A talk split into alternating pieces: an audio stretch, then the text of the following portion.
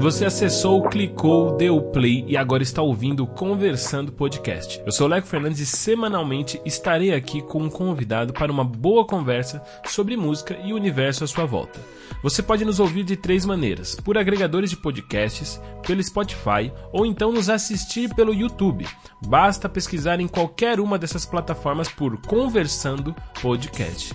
Lembrando que esse podcast chega a você gratuitamente, então não custa nada você compartilhar com as pessoas em suas redes para podermos ter um alcance maior. E claro, não se esqueça de nos seguir pelo Instagram, conversandocast. Conversandocast.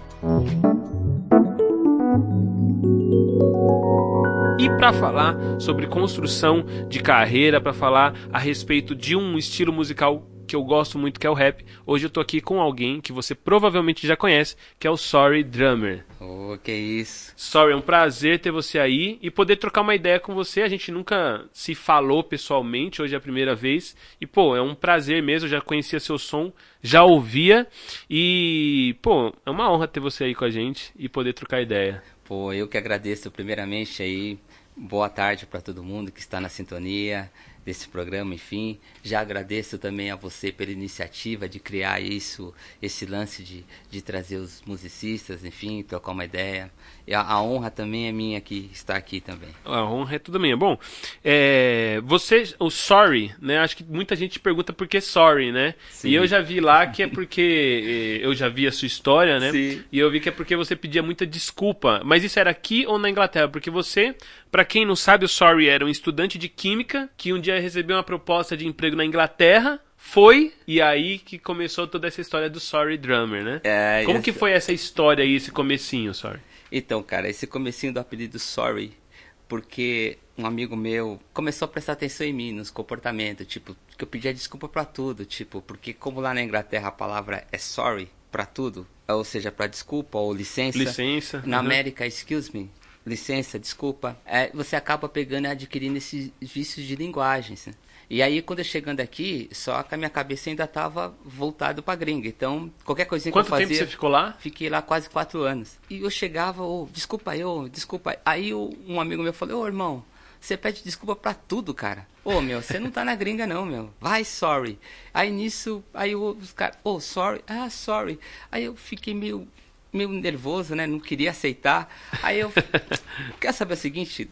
deixa sorry. E aí eu deixei sorry, e aí adotei esse nome sorry e deixei por aí. E aí virou sua assinatura, é, Sorry Drummer. Aí eu já coloquei sorry e drummer de batera. Então, ah, acabou. Ah, muito... Foi algo bem natural mesmo. Não, não pedi esse, esse apelido, não. Mas você começou a tocar na Inglaterra ou aqui você já tocava e foi para lá? Vou, vou, te explicar mais ou menos como é que é o processo. Sim. Como eu era estudante também lá na Inglaterra, então eu vinha para cá, eu tinha direito de vir para o país uma vez por ano. Hum, então, você estava como estudante é, lá, visto então, de estudante. Visto de estudante. Então eu pegava uma, essa carta aqui, eu tinha que vir para cá, e aí eu vim uma vez por ano. E numa dessas vezes que eu vim para cá, eu falei assim, isso foi ali 2000, 2000 mais ou menos, eu não me lembro agora, acho que 2000 mais ou menos. Eu falei assim, não, cara, eu preciso aprender a, a, algum instrumento, porque assim, a bateria tá dentro de mim, mas eu preciso ver se é isso aí mesmo que eu quero fazer. Aí eu conheci na época, tinha um instituto de música aqui no Brasil, que é, inclusive era até do meu amigo Robson Nascimento, Just Voice. Sim. E na época quem dava aula ali de batera era o Gordórios. Sim. Washington Gordórios. Salve Gordórios, se estiver vendo aí. aí eu que era ali na Ana Rosa. Na Ana Rosa. Rua de Paralelepípedo ali. Isso, eu ensaiava ali. Você ensaiava ali? É, com o Robson Nascimento. Com o Just Sing. Just, isso, é, isso, isso, isso, mesmo, do coral. É, nessa época aí mesmo. Foi. Inclusive ele tava, acho que já, já tinha gravado o primeiro álbum. Primeiro Sim, álbum. o primeiro já tinha. Já tinha gravado. É, depois veio o segundo, o Toma é. Decisão. Aí eu, eu falei, eu procurei, né, essa escola tal, pra ver se, né, se eu tinha jeito para isso tal. Como eu só podia ficar aqui poucos dias, eu peguei, entrei lá, fiquei uma semana nessa escola aí. Inclusive, de rosto, você me lembra o Rodney. Você chegou a conhecer o Rodney, Sim, o irmão do Rob? O Rodney, pô, o Rodney também é parceiro. Batera, batera, é batera também. também. Irmão do Robson Nascimento. Sim. Então, e aí eu, eu falei, vou uma semana. Eu falei, Gordores, vê o que você pode fazer comigo. Em uma semana, você já consigo pelo menos segurar a baqueta na mão. aí, cara, eu chego lá pra ele, Ensinar. me dar um intensivão e tal Aí ele olhou assim, eu sentei, cara. Quando eu sentei na batera, fiz o meu primeiro groove ali. Aí ele olhou para mim e falou: "Irmão, você tá fazendo o que aqui? Você não precisa, você não precisa de um professor, cara. Você só precisa comprar uma bateria e tocar." Eu falei, o que isso, cara? Eu tô vindo aqui para você me ensinar e você disse para mim que eu, eu, não preciso de ninguém para ensinar. Que conversa é essa, cara? Eu fiquei nervoso também nesse dia. Porque eu falei, meu, eu tô aqui, cara, eu quero aprender, eu quero que você me ensina. Aí ele chega e fala pra mim, não, você já não precisa ninguém te ensinar não, você já toca, cara. Eu falei, como? Eu fiquei nervoso. Muito bem. Aí passou essa semana, na semana seguinte eu fui pra Inglaterra. Aí o que, que eu fiz? Comprei minha bateria lá. E eu, quando eu cheguei lá, na loja para comprar a minha bateria lá, cara, foi uma situação bem engraçada também. Porque eu sentei para poder fazer os testes para escolher uhum. a bateria que eu queria. E aí o, o vendedor falou assim: Meu, que estilo que você tá tocando aí? Eu falei: Não, é Brasil Style. Cara, um instrumento terrível, porque você sabe que toda bateria tem os pratos, são, os timbres são horríveis, a bateria desafinada, e o cara que tava tocando lá atrás também Bagunçando Só... tudo. Meu Deus do céu. Aí eu fiquei com uma vergonha. É, aí eu falei, é Brasil Style. Ele falou, não, tá bom, tá bom, vai. Você vai querer essa daí? Eu falei, é essa daí e que eu quero. qual era a bateria? Você lembra? Cara, era uma segunda linha da Premiere que eu comprei ah, lá, tá. lá, lá, na, lá, na, lá na, na, Inglaterra. na Inglaterra. Aí eu peguei lá, cara. Ele falou, tá bom, vou mandar pra sua casa. Beleza. Aí eu comprei essa bateria na primeira semana, cara, que eu já tava ali. E eu comecei, como eu já ouvia hip hop, eu já cresci ouvindo hip hop na década de 80, 90, 2000. Então eu já sabia para onde que caminho que eu queria já começar. E isso aí nós estamos falando ainda de 2002. É, é, é, 2001, já 2001, 2001 é, ali, que eu já estava lá já. E aí eu comecei, eu já sabia por onde que eu já queria qual era meu meu segmento. Eu comecei a comecei a reproduzir James Brown, JBs. Sim. Comecei a reproduzir também um dos grupos pioneiros do hip hop também, que é The Roots. Sim. Com uma demo que eu tinha é, de um álbum chamado Organics, que foi a primeira banda que eu eu bati o olho e falei, meu, eu quero isso pra mim. Eu identifiquei com o meu olho, eu falei, eu quero é isso pra mim. Que ali o Batera é. É, é monstro. o frente ali, é né? o frente. O é... é, eu comecei a prestar atenção que a Batera no rap era em primeiro plano. Ponto. Sim. Que conduzia tudo. Timbres, andamento, eu comecei a reproduzir os álbuns. Cara, logo numa semana eu já tava reproduzindo o disco do The Roots inteiro, cara. Uma semana já que eu peguei a bateria em casa, que eu chegava da escola, chegava do meu trabalho, eu já ia pro meu quarto e. E aí eu comecei a prestar atenção, como eu morava numa república que tinha vários estudantes, eles começaram a chegar em casa, onde eu morava, para ir pro meu quarto para me ver tocar, cara. Sim. E inclusive o, um dos professores meus que, que dava aula de inglês para mim lá na Inglaterra, e o pai dele era jazzista. Aí ele começou também a falar: Posso ir na sua casa? Eu falei: Cara, se ele tá querendo na minha casa, no meu quarto, para me ver tocar dentro do quarto, eu falei: Eu acho que eu tô no caminho certo. Eu acho que eu tô. Mas mesmo assim, não, não botava uma fé. Aí comecei a, a, a ganhar a atenção das pessoas que moravam comigo. E o meu professor também. Aí eu falei: Poxa, então acho que eu tô no caminho certo. E aí nisso eu, morando lá, liguei para um amigo meu aqui, que é o Kamal, na época. Kamal? É, no telefone. Isso há quase 20, mais Cara, 20 teve uma época, atrás. você falou agora, ah. minha cabeça viajou, porque teve uma época que todo dia, voltando do trabalho, eu ouvia Kamal. Você ouvia? Nossa. Era? Ah, e não, não tô falando de muito tempo Sim. atrás, tô falando de coisa de 7 anos. É. Mas todo dia eu ouvia Kamal. Meu, ele é um do, pra mim é um dos caras Letristas. de letra, assim, e, e não só a letra, que eu acho que o grande lance dele é a rítmica. Que ele. A nuance que ele faz é o flow, de rítmica, cara. o flow, dele é diferente. É. Ele consegue variar muito, assim, né? Mas segue aí, é que você, falou mal minha cabeça. Então, aí eu bati um fio pra ele, liguei de lá, liguei também pra um outro irmão meu também aqui, que é DJ Marco também. Eu falei, ó, dá uma ouvida aí, eu tô tirando uns grooves aqui. Um é, eu toquei por telefone, cara, naquela época. Eu liguei aqui e falei, ó, dá uma ouvida aí. Aí ele falou, é mentira, cara. Você tá tocando isso? Eu falei, não, eu tô tocando, Vocês já, já eram amigo aqui do Brasil de já, infância? É porque eu sempre, dentro da música, eu sempre transitei dentro do hip hop. Sim. Mesmo ser na parte também. É que se eu te contar, são várias histórias, né? Eu também é, comecei na época, fazia trabalho de publicidade também. Então eu conhecia, transitava dentro da música, da arte, eu já estava ali. Sim. Sabe aquela história de José? Que ainda você precisa ser. Você ainda vai ser apresentado ainda. Uhum. Ele te mantém escondido. Quando chegar a sua hora, você será apresentado Você ao faraó. É. mais ou menos isso. E aí eu liguei pro Marco, liguei pro, Jam, pro, pro, pro Marco e pro Kamal. Ele falou: ah, você tá tocando isso? Eu falei: tô tocando. Ele falou: não, mentira, isso aí é uma bateria eletrônica que tá do seu lado. Aí você tá disparando aí e falando que tá tocando. Eu falei: não, cara, sou eu tocando. Aí eles ficaram assim meio Cabreiro. né? cabreiro, meio suspeito. E numa dessas ligações também tem um outro brother também, Robson Couto também. Robson Couto, baixista. Sim, sim. Eu vou lembrar porque ele também é um cara também bastante. É, louvo a Deus pela vida dele também. Porque ele bateu o olho em mim também na época. Ele falou, cara, você. Eu não sabia nem tocar. E os caras já falavam assim, não, você. Cara, você vai longe.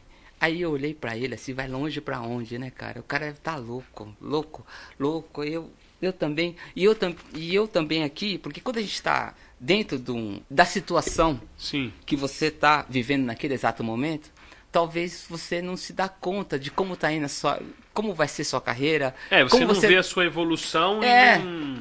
Tá- Você você, não- tá dentro, né? É, você não tem um horizonte. Tipo, ah, será que é isso mesmo? Muito bem, cara. E aí, nisso, quando eu chegando aqui no Brasil, eu falei, mano, preciso montar qualquer coisa, preciso começar a trabalhar, montar uma banda.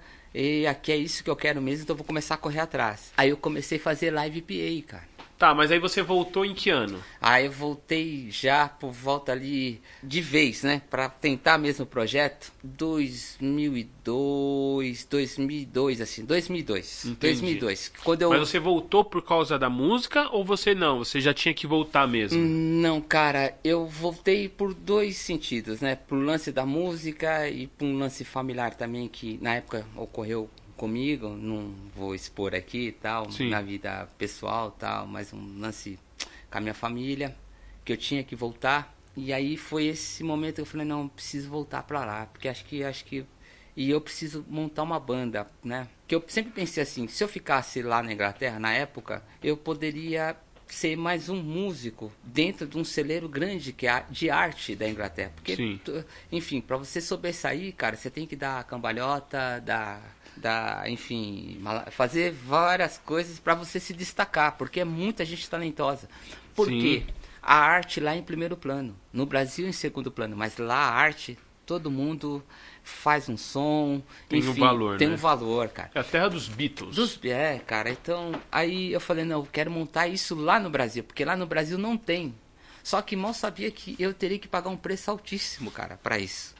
Porque é tudo novo. Se pro The Roots, eu coloquei no meu plano, era difícil uma única banda ter, assim, uma projeção, ter um espaço. Tanto que é, mesmo hoje, no- nós estamos em 2020, é uma única banda que tem um programa, Jimmy Fallon, cara. É, Eles representam praticamente todo mundo que faz um som. sim. Então, olha, tem, hoje tem Robert Glasper, tem Chris Daddy Dave, tem Nate Smith. Então, vê- é, são, são ao, assim, primeiro você tem que ser escolhido por Deus, realmente, um propósito contigo, porque é muito difícil, é como se fosse uma loteria, cara. É, chegar onde. O, não, o The Roots. Mas é que aí também tá. É muito talento ali, né? Não. Os caras, eles, eles estrearam de Scott. Eles jogaram de Scott pro holofote. Sim, cara. pra gente ter uma noção. Então, mas aí é que eu falo pra você que é o, o circuito é, favorece. Aí eu vou chegar pra mim também nessa mesmo cenário aí que você tá falando, aqui pra mim no Brasil. Sim. Há quase 20 anos atrás, essa galera que você hoje vê, Criolo, Sim. Emicida, Rashid, Projota, Arnaldo Tifu, Slim Remografia, é, entre outros, cara, entre outros, é que eu não me lembro agora, Sim. mas é umas de 20 anos pra cá, praticamente, todos esses MCs vieram do meu projeto que eu comecei aqui no Brasil, Lá o Central. Central Acústica. Central Acústica. Onde era o Central Acústica? Eu não, eu não conhecia. Tudo bem, o Central ficava ali, um lugar bem exótico, né? Bom, né, ironia do destino. Nós tocávamos num prostíbulo. É, cara, você pode dar risada, você pode até achar estranho, mas Deus é louco. Nós tocávamos num lugar chamado Sal, é, Sala Real. Eu já ia falar Sauna Real. Porque o lugar era quente, cara. Era quente. quente e o ar-condicionado não dava conta da ambiência do local. Sim. Ele até dava conta da ambiência do local. Sim, mas para uma determinada quantidade de pessoas. Ah, tá. Mas Por- lá era lotado. Então- Você tem vídeos de lá que, meu, É. a galera em cima da banda. Isso, exatamente, mas calma, vai vendo. Eu vou chegar nessa sauna, na sauna real aí, porque tem uma tem um, um lance antes. Nós iríamos estrear num lugar chamado Hotel Cambridge, que ficava ali, ali no Anhangabaú. F- Era numa sexta-feira. E nós tocamos uma sexta. Foi poucas pessoas, tal, porque foi a primeira sexta, né, que a gente que tava naquela session. Então era eu, DJ Marco, a Jamu, baixista Paulo e o Kamal apareceu por lá e deu uma canja. Isso nessa primeira vez. E aí, na semana seguinte, a gente estaria já com a data certinha de continuar a dar continuidade o trabalho na casa. Semanalmente. Semanalmente. Só que Certo. quando chegou na segunda vez pra gente, segunda sexta, pra gente tocar, cara, o dono da casa já estava com uma outra banda pra tocar no nosso lugar, cara. Ô, louco. Nem avisou, nem ligou. Mas era gente- uma banda com a mesma ideia ou ele mudou o não, projeto? não, era um Mudou outro projeto. Ele falou, não, hoje, hoje aqui vai Mudou ser e outra banda. era. E a gente com os instrumentos no carro, com o fly na rua, todo mundo já esperando que a gente fosse tocar. Conclusão, nós saímos Caiu. desse local. Caiu. E aí nós fomos tocar na Sauna Real, que é a Sala Real. Sala o nome Real. é Sala Real. Certo. Lá no centro, nesse prostíbulo. E a gente estreou numa sexta-feira, já que nós saímos de lá, começamos a tocar de sexta-feira. E a primeira sexta-feira, cara, foi poucas pessoas, tipo 20, 30 pessoas. Beleza. Beleza. O ar-condicionado aguentou. Aguentou. na segunda sexta, cara, já foi mais de 100 pessoas. Já na segunda sexta. Subsequente, começou a ficar gente pro lado de fora. E gente lá dentro, es- estumbado, que não tinha gente. E nós tínhamos um, um, um, um- tinha um ponto a favor da gente. Sim. Que a gente estava no ponto central Certo. de São Paulo. Então, tinha pessoas do mundo inteiro. Cuba, Alemanha, Canadá, Sim. Estados Unidos. Então, eu- nós acabamos assim conhecendo vários MCs da- de toda a parte do mundo. E nesse projeto era um open mic. Então a gente começava a improvisar, cara. Então vocês tinham a banda instrumental e aí os Isso. caras, vocês davam o groove ali, porque o rap normalmente é um- uma batida. Aham, E o aí looping, rolava. É, eu dava o exato. loop pros caras E começava a improvisar. e os caras vinham em cima. Na primeira sexta-feira, a gente não tinha um, um MC. A gente não tinha um MC, o cerimônia, Os- tipo, que é, comandava. sim. Tipo, você sobe, Sim. desce.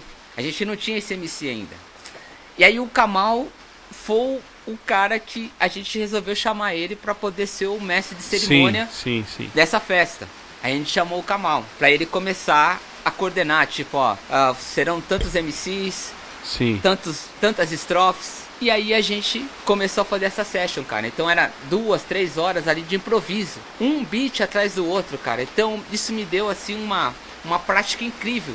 Que a gente chama de groove no pocket. Sim. Groove No no, bolso, bolso. sim. Então eu tinha que ter um repertório, um vocabulário de groove nas mãos incrível. E aí, numa dessas jam sessions, então eu, passou por lá Black Alien, Sim. passou por lá. ah, É toda essa galera que tá no Todo hype mundo. hoje To- passou lá, né? todos. Emicida, eu já Todos. vi lá. Emicida, Quem Emicida. quiser, procura aí no YouTube Esse. Central Acústica É. e vai ver. Emicida, Rael. Kamal, Rashid, Rael, Projota. Todos. Todos. Que era a época das rinhas, né? Do E das linhas dos MCs, Criolo. Criolo. É. Criolo também passou por lá. Todo mundo, inclusive o Criolo, tem uma história engraçada dele. Pô, o Criolo, não me leve a mal, mas isso eu vou ter que falar agora, vai. Numa das jam sessions de sexta-feira, o Kamal, devido a alguns compromissos de show, Sim. ele falou assim, ó, seguinte, eu vou te mandar um sub. Vou mandar um sub aí pra apresentar no meu Sim. lugar.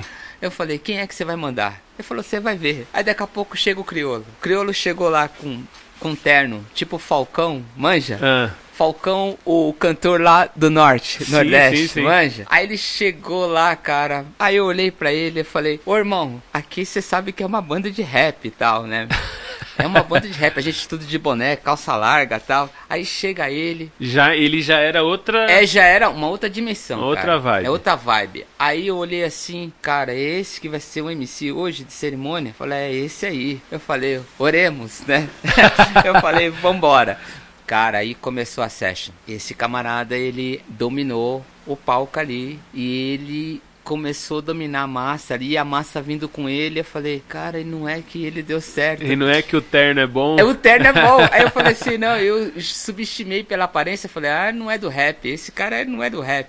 E ele era do rap. E aí eu falei, pô, eu falei, ah, então beleza. Aí nós, foi uma session top, Sim. vários MCs que passou naquela noite. Mas Marechal você- também, Marechal. Marechal, Marechal, outro Marechal. que também é Vinha muito- direto. E o Marechal salvou várias sessions da Central Acústica. várias, várias, Mas várias. você nunca. A banda nunca chegou a ter um MC Fixo, fixo. só o Kamal. Só o Kamal. É o Kamal e tinha mais um, mais um brother também que sempre tava com a gente, que era o Carlos Avontes, do Potencial 3, Tá. P3. Ele sempre, quando o Kamal não, não podia, ou se ele podia, chegou a dividir um pouco com a Aham. gente o, o Carlos Avontes, Potencial 3. P3, quem não lembra, é, pesquisa que Potencial Sim. 3 era um. é E aí um era uma época que tudo que a gente tinha de referência de rap É. era o Racionais, né? Era só. Era a nossa. Não, não só, né? É que eu não sou da cena do rap. Sim, sim. Mas assim, é, em termos populares. Mainstream, ra- é, o mainstream era o Racionais e, É. pô, os caras seguraram muito tempo, né, a onda do rap e tal.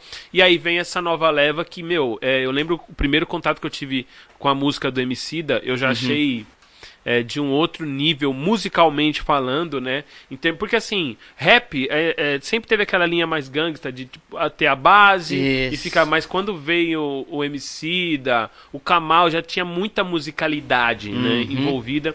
Porque pra mim, particularmente, o rap, minha- meus referenciais sempre foram os americanos. Sim, Principalmente correto. os mais banda mesmo, Sim, né? Por eu sim. tocar. Então, Uhum. The Roots pra mim sempre foi um, um referencial referencial. muito forte. É, o De La Soul pra mim Uhum. sempre foi uma banda também muito top. Kissy Jojo, tipo, umas paradas que tinham o rap ali, mas eu acho que era mais R&B mesmo, que era o Uhum. som.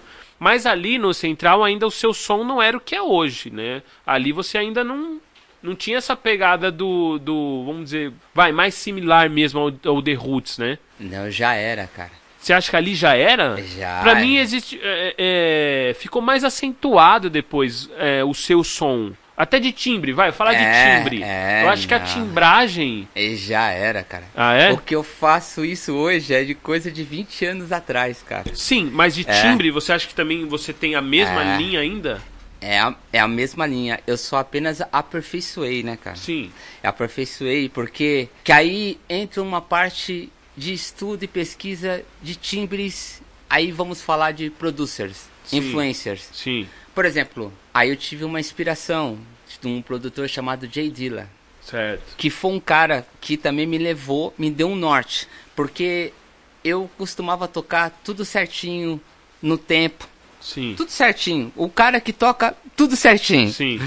Eu conheci esse cara tocando tudo errado, cara. Ou o cara tocando fora de lei. Ó, ele tinha o layback. O metrônomo tá aqui Aham.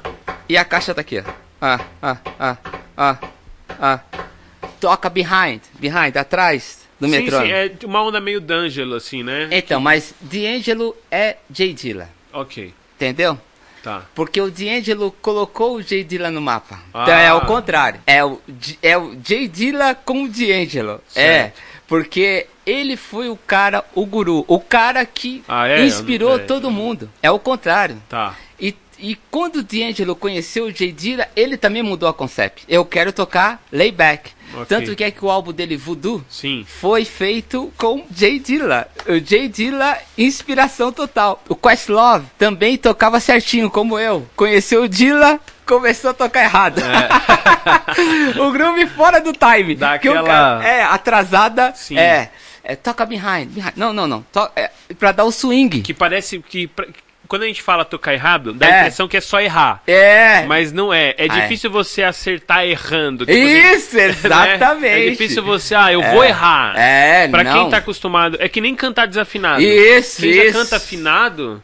Quando você fala, ó, canta desafinado, o cara não consegue, porque você cantar. É. O, o tom é um imã, né? É. O metrônomo pro bateria é a mesma coisa. Então, você tem lá. É, é, é. É Quando você detalhe. fala, ó, dá uma atrasada É, na. fica difícil. Ah, o, o, um amigo meu, Minduca, gostava muito desse tipo de som. Uhum. E ele sentava na bateria quando a gente tava lá, né? Passando Yes. som, alguma coisa. Aham. E era esse o som que ele queria. Mas, meu, e pra um batera fazer isso? É difícil, cara, não é? Difícil, porque você tem que condicionar a sua mente. É. Condicionar. Porque você, assim, ó, você atrasa Uhum. o. Vamos supor, a Ó, caixa. a caixa. Mas o bumbo Mas tá. você. É, o, todo o resto continua. Tá. Por isso que a gente. É. As peças te... parece que não se conversam, mas estão conversando. É. Então, um é a linguagem do jazz. Sim, sim, sim, sim, sim. Ou o bumbo tá no time, mas o restante ninguém tá. Ou o É. chimbal não tá, a caixa tá flutuante, tá tudo. Mas alguém tá, porque senão o norte. Que É. senão todo mundo vai sair fora desse norte. Exatamente. Bom, mas enfim. E aí eu conheci Jay Dilla. Jay Dilla me deu o norte. Sim. De timbres, de caixa, Sim. me deu o norte. De groove, que eu fiquei mais ainda, mais ainda, com mais vocabulário ainda. De tanto ouvir e reproduzir, Sim. ouvir e reproduzir.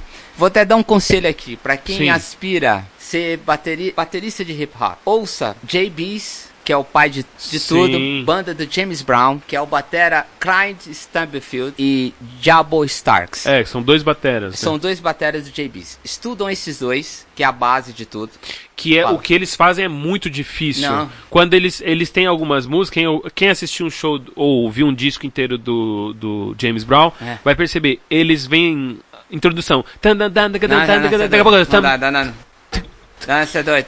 Quebra, quebra, a quebra de beat deles é Ritmo. outro, Não, não, não, outro outro- time, outro tempo. E sem contar a questão de swing e timbre. Sim, E eu comecei a ouvir Clyde Stubblefield também. sim. Que perguntaram pra ele, cara, como é que você chegou nesse timbre aí? Ele falou, não, meu, eu queria ouvir o timbre que eu estava tocando e queria ouvir. É, esse é o timbre que eu acabei timbrando. sim. Eu não, eu não fui atrás de um timbre específico. Algo natural surgiu. E o jeito como ele tocava o swing, até hoje, cara, é muito difícil de você reproduzir igual como ele Muito, faz. é. Cara, é impressionante. Você fala assim, não é chá com pão. Porque muitas das vezes, a maioria dos músicos menospreza o groove Sim. né, valoriza, por exemplo, uma virada, um, um fio. Então, na hora do groove, o cara fala, não, é qualquer coisa. Você só vai se dar conta quando você entender a parte do groove, quando você grava.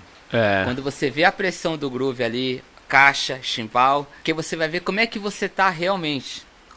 Quando você começa a se ouvir, que você vai falar assim, pô, peraí, eu acho que ou é isso ou não é isso. Mas enquanto você não grava, ou se você é um, um músico que realmente só executa nos shows, Sim. você acaba ficando É, o que fala, estúdio é outro, outro planeta. É Pro outro músico, planeta, é. o playhack é, separa os homens Isso, dos isso, meninos. isso. Né? Ó, pior, ó, você quer ver o cara, ele tá passando o som, tá tudo certinho. O cara vai passar o som na, gra na gravação, não erra. Você Isso. fala, ó, vamos lá, gravando, é a palavra mágica, já era. Psicológico, já. Pode, pode. Ixi, pode. é, vai vários takes aí. Mas e aí, quando é que você parte então pra uma carreira de, de artista solo? Porque Certo. até ali na, na central ainda Ah, então. você tem a banda Aham. e a ideia é uma. Ah, Mas aí sim. quando você vem pra ter a sua a, a sua cara no disco, você ter ser você, o Sorry Drummer artista. Muito bem. Vamos chegar nessa parte aí. É porque são várias, várias histórias. E como é 20 anos, parece que passa um filme na sua cabeça, né? Sim. Então você tem que ir mapeando por onde que eu vou, por onde que eu começo. Então, mas, muito bem. Aonde que chega aí? Numa dessas sessions, ali da sauna real, saindo ali da sauna real, mas não é sauna real, gente. É que sauna Sala real, real. pegou. Sauna Sala real real. pegou. É, sala real. Paralelamente, a gente começou a tocar na Galeria Olido também. Que a Galeria Olido é ali no centro também. E tinha um espaço chamado Vitrine. Então, durante o dia isso era. Era numa quinta-feira, tipo das seis às nove da noite. Três Sim. horas de improviso também. Só que ali a gente também já ganhava pela prefeitura também. Então já tinha pelo menos como fazer ainda a coisa continuar andando. Sim. Entendeu? Nos pagava e tipo, e incentivava outros MCs. Certo. Era como se fossem um plantadores de, de sonho, manja? Ok. É, revelar novos artistas, gente que não tinha experiência com banda, como Emicida, como Rashid, como Projota, enfim, que nunca seguraram no microfone na vida, foi lá. Então, é, a gente serviu de ponte, trampolim, para que esses MCs hoje façam parte dessa cultura, chamada hip hop. E nessas sessions, o Silveira começou a colar lá também. Certo. Ele ia lá, ele falava, "Pô, eu, ou se não, às vezes eu eu falava, ô Silveira, dá pra você dar uma passada por lá, dar uma canja? Ele Sim, passava que ano por que lá. era isso? Isso é 2005, 2006. Certo. Certo? Aí eu falava, ô Silveira, passa por lá. Aí ele falou, não, beleza, se não tiver alguma coisa. E o Silveira já tinha uma moral, né? Por Já. causa do Racionais, né? Também o Racionais, ele também já tinha gravado um primeiro álbum dele solo também. Sim, sim, certo? sim. Eu falei, passa por lá, Silva. Se puder, que eu chamo ele de Silva. Aí eu falei, ele falou, beleza. Aí numa dessas sessions, eu falei, pô, meu, eu quero fazer alguma coisa com o Silveira. Só que eu não sabia o que que era. Você também não é bobo, né? É, eu falei, eu não sabia o que que era, cara. O que que, que que eu queria fazer com ele, mas eu acho que eu queria compor, queria gravar alguma coisa, Sim. tal. E aí nisso, cara, aí é onde que chega o Sour Drum Friends. Que aí o resumo da minha central acústica, da minha primeira banda Sim. com os MCs que eu conheci lá atrás. E eu conheci também o Felipe Nel indo na central acústica também, que ele ia, ele ia lá e também deu uma canja com a gente, isso já lá na Holy Club também. Conheci o Felipe também, e quem me apresentou o Felipe Nel foi o, o Silveira.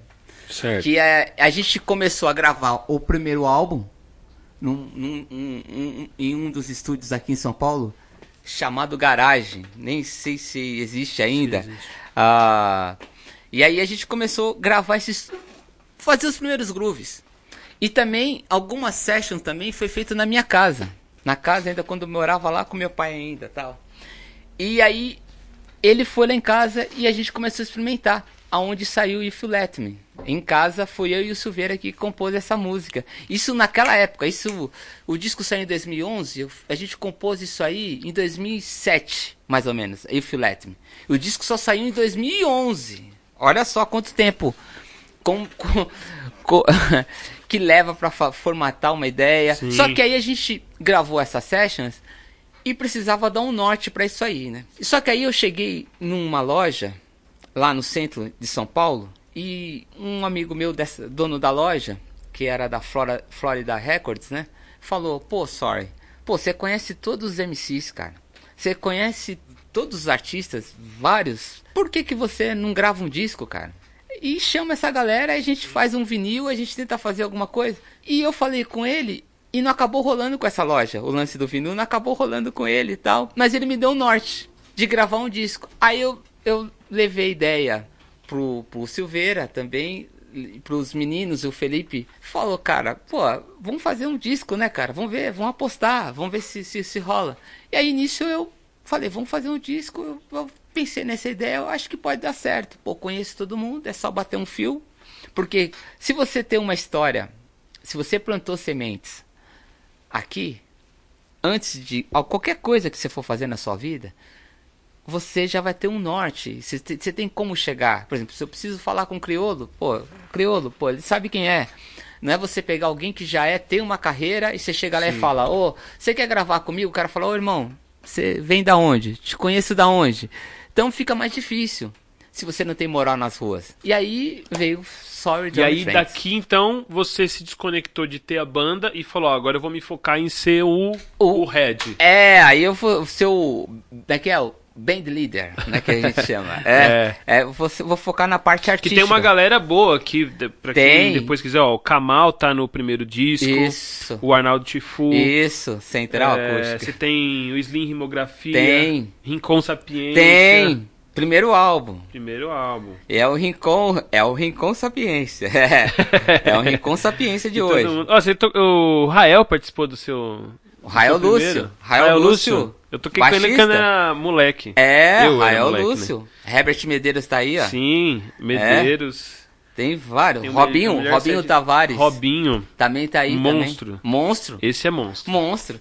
Bom, com essa galera, eu já conheci na Central Acústica de Jump Session. Sim. Tocando, e eles falaram, pô, então ficou fácil de ter acesso, tanto quanto aos músicos, quanto aos MCs. Sim. Então eu comecei a ter contatos, pô, e a galera, pô, vamos fazer alguma coisa junto, vamos. Só que eu não sabia como, de que forma. Aí pintou esse projeto. E aí, depois desse disco, o que você sentiu que mudou? Ter um disco, porque assim, não é ah, no Brasil. É. Talvez é difícil você é, ter outro baterista que tem um disco, tudo bem, sem ser instrumental. Sim. Ok? Sim. Porque normalmente tem um, um instrumentista tem um disco instrumental, que beleza. Mas no seu caso não, você partiu por uma carreira artística diferente nesse sentido. E o que, que você sentiu que mudou pra você em termos até de música, de trampo e tal? Cara, bom, você chegou num. Um, boa. Boa pauta. Obrigado. É. Assim. esse disco aqui, que foi o primeiro, pra chegar nesse disco aí também, me deu uma moral fora do país. Por Hum, exemplo, sim. nessa época, eu também, enquanto estava preparando esse álbum, eu estava trabalhando com a Patrícia Marques na produção do álbum dela. Certo. Isso em 2000 e 2011, um, 2011 para 12. E ela tem uma moral no Japão, né? Então, É daí que você chega lá, então. chega lá no Japão, é. Porque eu eu, eu comecei a, a produzir o disco dela com ela, eu e o Felipe Nel também. Sim. E o Bruno, que é o, o- que é, que é o ex-marido dela tal. E aí eu conheci, conheci um selo chamado Lab 344, que é o mesmo selo da Janet Jackson hoje. Tá. É, Alanis Morissette, Ring Star, Beatles, é, B.B. King faz parte desse selo também. Vários, só monstros nesse selo. E nisso, eles também, trabalhando com ela ali do lado, eles viram um potencial em mim e falaram, vamos ter que lançar esse disco dele aí fora do país. E aí, lançou o disco pela Pivine Records, primeiro selo Sim. japonês, e o primeiro baterista de hip hop do Brasil a ter um selo fora do país, né? Então isso também deu uma moral também, né? Talvez tem muitas coisas aqui no nosso país que às vezes a revolução não é televisionada, né? é, verdade. tipo, quando alguém for saber, tipo, morreu, É. que nem o Gerson. A gente que- tem muito disso. Eu tava falando disso com meu irmão esses dias. A gente tem músicos no Brasil que no Brasil o cara sai pra tomar um café e beleza. No, em outro país ele não anda. Ó, É? Cara, poucas pessoas. É que esses dias a, a Ivete deu até uma, um- uma certa relevância midiática popular. Vou falar popular, né? Porque quem é do meio sabe. Por exemplo, Rosa Passos. Hum. Sim. No Japão não anda. É? Entendeu? Uhum. No Brasil, talvez Passa aqui passa despercebido. despercebido. É? Pega o Sérgio Mendes mesmo. Nossa. Ele foi ressuscitado aí, né, com remix, Uhum, mas uhum. fora do Brasil ele não anda. Sim. né? Ou pegar um cara que é do meio. O pessoal conhece ele por causa de zoeira e tal, mas Hum. o vinheteiro, não sei se você já ouviu, é um cara do pânico lá tal. Sim. Ele é um pianista erudito. Sim. Na China, na- ele é super. E, e fora do Brasil, o canal do YouTube dele de piano é o maior de músico do Brasil, fora do Brasil. Mas no Brasil, ele é visto como um zoeira e tal. É, eu vou pegar esse gancho aí. O Marcelo D2, numa das vezes que eu encontrei com ele no Altas Horas, e também fui convidado para participar de um show dele aqui em São Paulo. E aí ele falou que quando chegou lá no Japão, ele e o DJ Nuts, eles desceram do aeroporto, tava tocando, vamos sair pra gastar, dentro do aeroporto. Ele falou, cara, isso aí é- brasileiro. Ele ouviu assim, esse idioma é do Brasil. Mas, cara, quem que é esse cara que tá tocando aí? Quem que é isso aí? Quando ele chegou aqui no, no- no Brasil, que Sim. ele, ele foi ver. Pô, cara, era você que tava lá tocando. Eu falei, é. Só que aí depois, que a gente, entendeu? Mas enfim. A Mas gente você não chegou entende. aí pro Japão? Não, eu não fiz nenhum show lá no Japão, Ah, tá. não. Eles só divulgaram por lá, enfim, fizeram todo, todo o sistema de divulgação lá no álbum. Ainda não, não fiz uma turnê lá, não. Mas espero um Mas esse fazer. disco abriu portas. Abriu Nesse portas. sentido, musical abriu portas. Abriu portas, assim, no sentido de conhecer artistas estrangeiros mais ainda. Sim. É, me deu é, moral, aí já começou nos Estados Unidos também, na Europa. Aí, a partir deste álbum, eu já conheci outros artistas internacionais. Sim. E aí foi indo. Aí, a- a- através desse álbum também, conheci os artistas fora pós-central acústica. Tipo, aí eu já entro naquele ali, que é o segundo. Que aí eu O já, segundo disco, É. Sorry Drumming Friends. que aí eu já conheço, olha aí quem tá aí, ó. Que não tinha ainda, tava no meio termo ainda. Vai falando aí, que eu já vou dando a história, já vou dando a letra. Israel e Eric J. É Israel. Israel, É, desculpa, esse aí é dos inglês. Estados Unidos, é. Americano. É. É, Slim Rimografia de novo, certo? Se isso tem Eric Tássia. Reis e Silveira de novo. Silveira tá sempre no rolê, né? Então, a Tássia Reis aí, ó, nessa época quando ela gravou comigo, ela não tinha nem gravado o primeiro álbum ainda. Certo. Olha só, só pra você ver como a, a história é que eu também eu sou um cara que observo, quando eu chamo alguém pra gravar comigo, eu observo se ele tem talento, entendeu?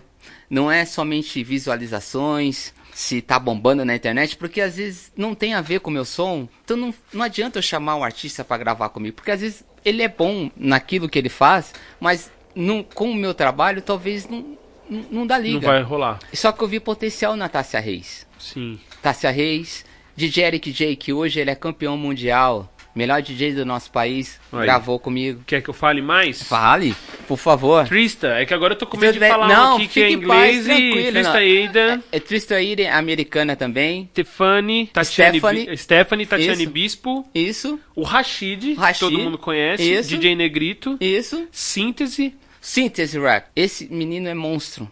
Aí Ele não tem o que falar. É o, assim, um dos melhores letristas, na, na, minha, na, na minha, na minha opinião, assim, Uhum. dessa década, dessas década pra cá, vai.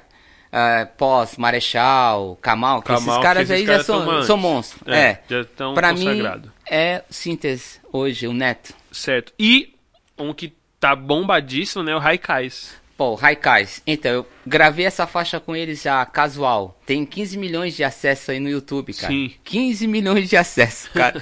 eu fiquei assim impressionado de ver. Então, acabei chegando outras gerações também. Outras Sim. pessoas que, que não conheciam meu trabalho, começou a conhecer através do Raikais também. Enfim, eu só posso agradecer. E Raikais, eles não eram da Central Acústica, porque eles eram crianças. Sim. Mas eles já ouviram falar da Central Acústica. Assim como o Neto também, a síntese. Sim. Eles sim. estavam na plateia. Drica Barbosa. Ela foi um tempo no meu show, ficou lá, e aí um dia eu chamei ela pra gravar. É, o mundo dá volta. E hoje ela pertence ao labo- Laboratório Fantasma. Sim, que do É. Emicida. E agora me É. diz uma coisa, o terceiro, quando é que vem o terceiro?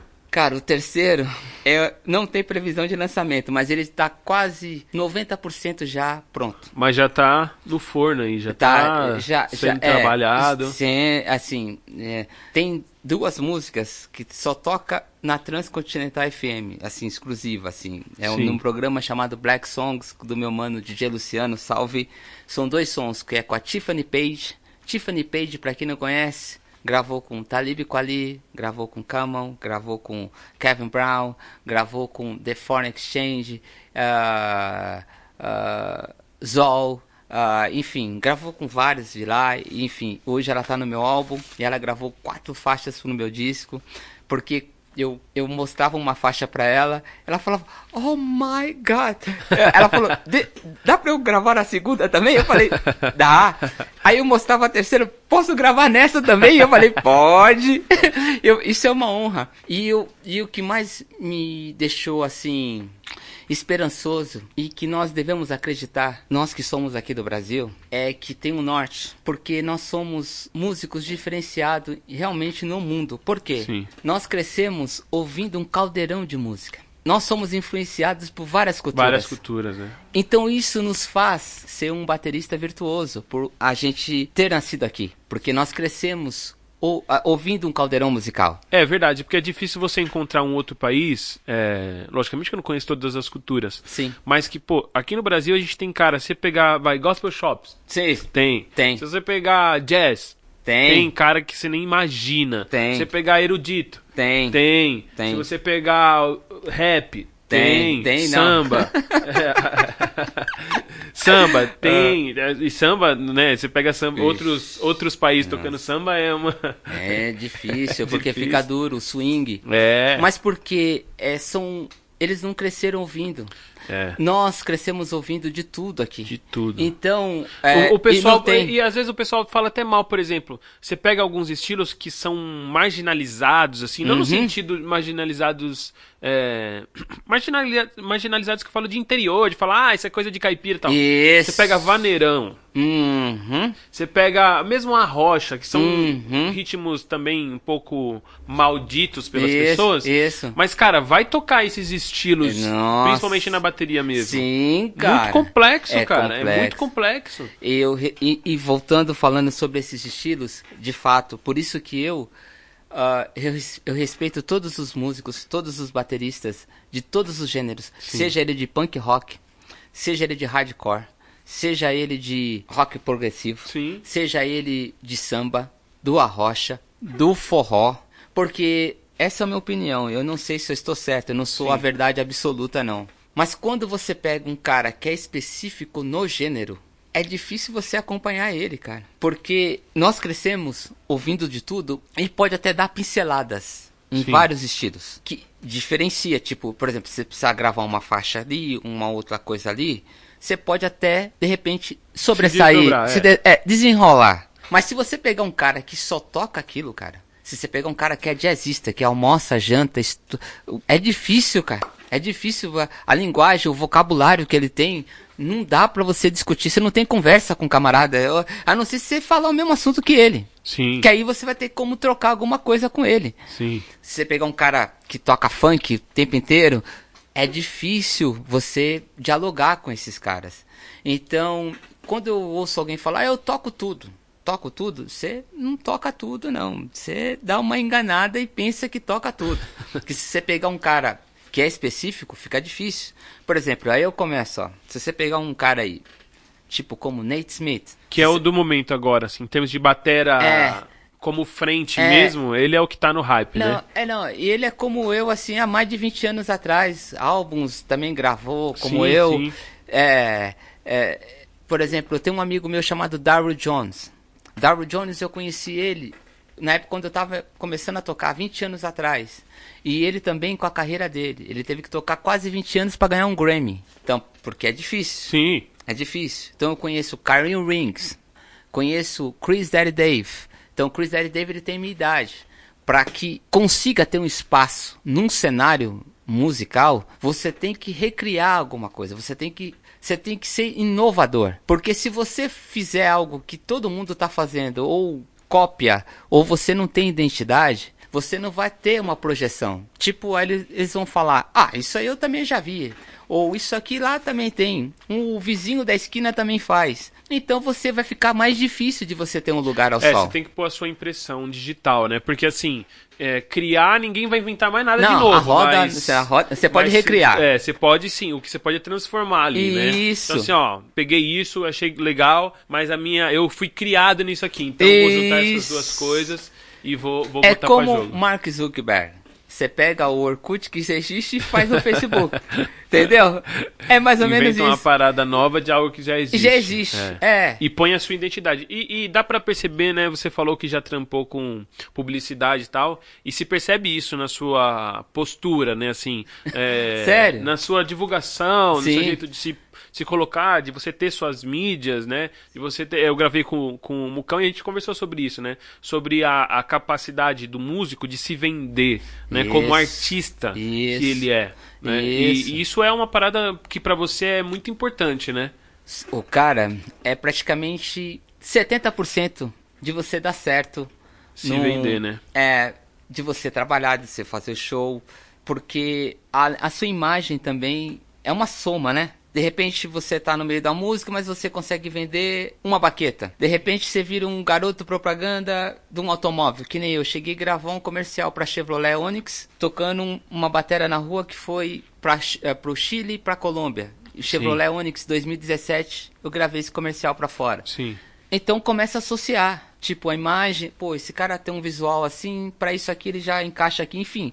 Vão tendo alternativas dentro da música que você consiga é, trabalhar. você usa disso, né? Eu usa, tem. É imagem, né? Imagem. É, é tudo, né, cara? É, enfim. Sim.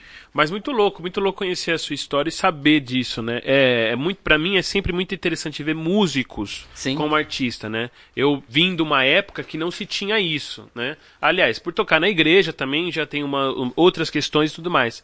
Mas ver essa, essa capacidade de se vender, de se postar como artista mesmo. E pô, eu fico muito, muito contente mesmo de ver caras assim. E para você que não conhece o Sorry ainda, acessa as mídias sociais. Qual é o seu Instagram? Fala Meu aí, pessoal. Instagram é arroba sorrydrummer, tudo junto. Isso. É só me seguir lá, por favor. E... Deixa os, come os comentários nos vídeos, Exato. por favor. Deixa lá seu likezinho. Ajuda nós, por favor. Como diz o KLJ. Ajuda nós. Ouvir no Spotify, né? Oi, tem desculpa, é que são várias, né, Então, é, Spotify, ó, Spotify, YouTube, Deezer, YouTube, enfim. Tá tudo lá. Tá tudo Sorry lá. Drummer, Pronto, não tem outro. Não... certo? Não tem, não tem. Não Pô, tem. sorry. Valeu mesmo, obrigado. Sim. Foi um prazer conversar com você aqui. E acompanha o Sorry nas suas mídias sociais. Valeu, gente. Valeu. Paz.